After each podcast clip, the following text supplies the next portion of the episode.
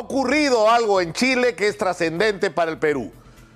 Más del 60% de los electores que han ido por primera vez a un voto obligatorio para ratificar o rechazar el texto aprobado por la Convención Constituyente, el nuevo texto constitucional, ha ocurrido algo sorprendente.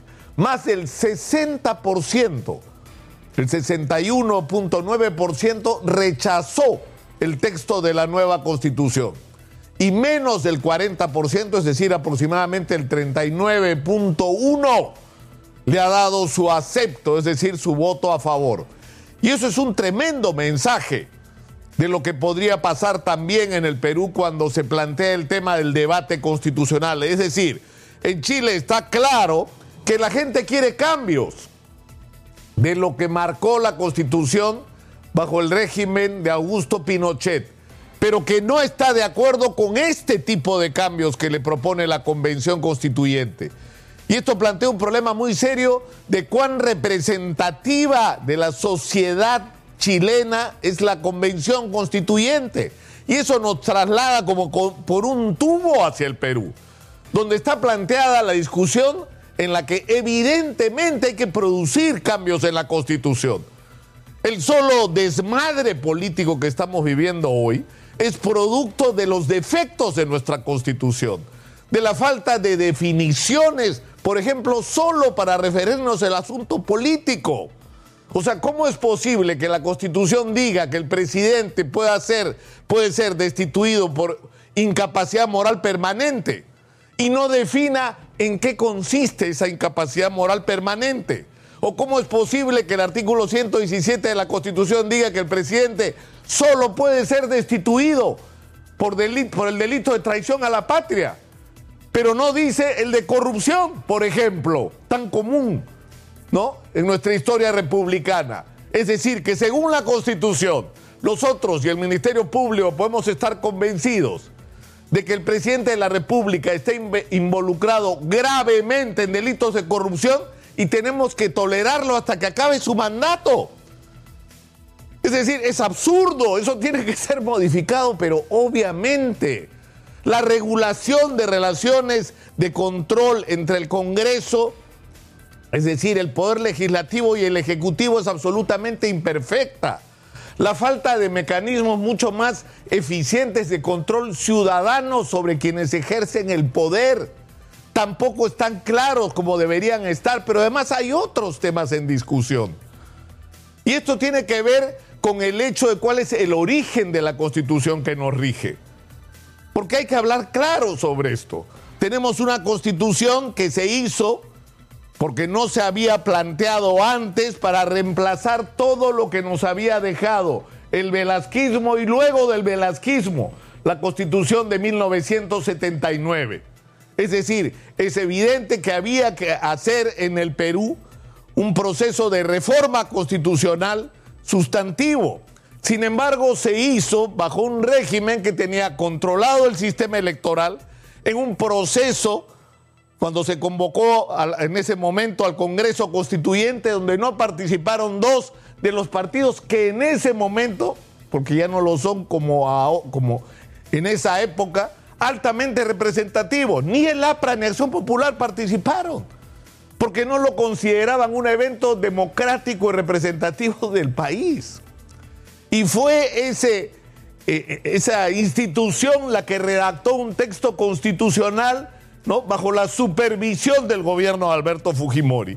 Y luego, cuando ese texto fue a, ser sometido a la voluntad popular, más del 30% del electorado no fue a votar cerca del 30% votó en contra y cerca del 6% votó blanco o viciado. Es decir, que si sumas los que no fueron a votar, los que votaron en contra y los que no le dieron su respaldo bajo otras formas de votación como el blanco o el viciado, lo que tienes es una constitución que contó con el respaldo de aproximadamente la tercera parte de los electores o menos.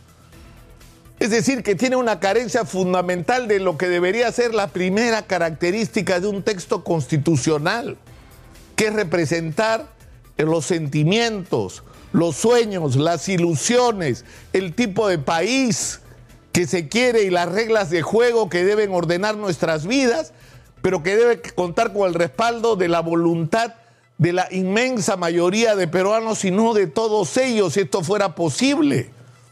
Y las consecuencias de ese origen es lo que estamos pagando hoy.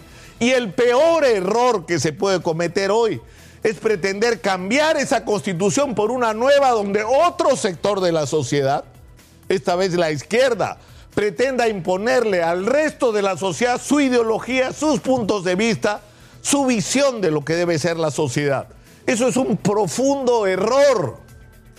Es un profundo error. Lo que necesita el Perú es un texto constitucional y para eso habría que comenzar por discutir sobre el contenido del texto constitucional y no el procedimiento o la forma de alcanzarlo.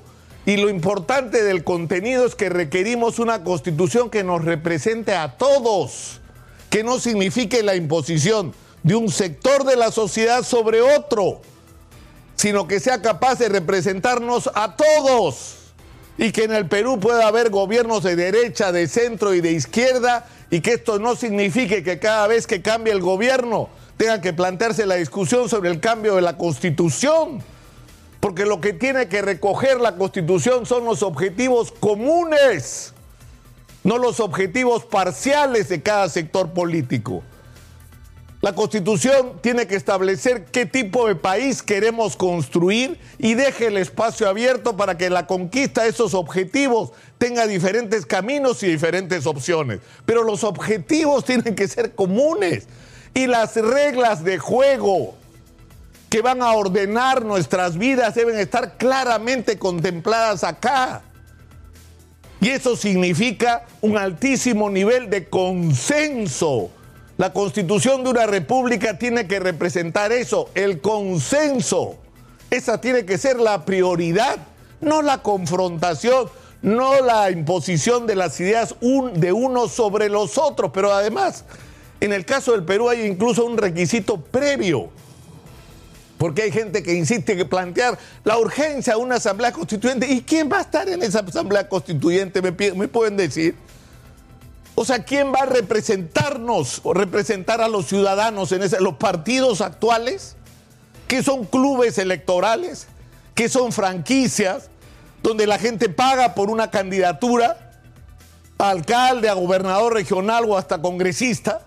O sea, estos son los partidos que nos van a representar en el caso eventual de que en algún momento hay una asamblea constituyente en el Perú. Las cosas no se pueden poner de cabeza. En el Perú hay hoy una profunda crisis de representación. Si uno somete a encuesta la voluntad popular hoy, la gente pediría que se vayan todos. Y si algo detiene el que esta idea de que se deben ir todos se convierta en una torrente social corriendo, caminando por las calles y protestando, es que no hay el sentimiento de qué vendría después porque lo que nos falta en el Perú es crear una nueva clase política, nuevos representantes, gente en, las que los ciudadanos puedan confiar, que los ciudadanos tengamos la convicción de que para empezar es gente que no está haciendo política para enriquecerse y robarnos sino hay gente que se compromete en la política para servir al país, para transformar el país, para hacerlo marchar hacia adelante, para conquistar nuestros sueños y nuestras ilusiones, sino para llenar los bolsillos de los políticos. Y la tarea de crear esa nueva clase política está pendiente y es previa a cualquiera otra.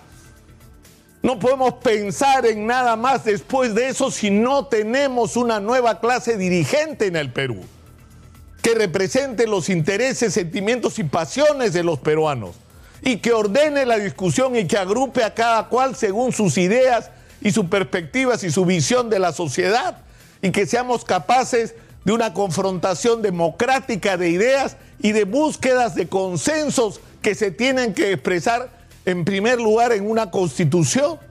Pero ese es el camino y eso es lo que hay que entender.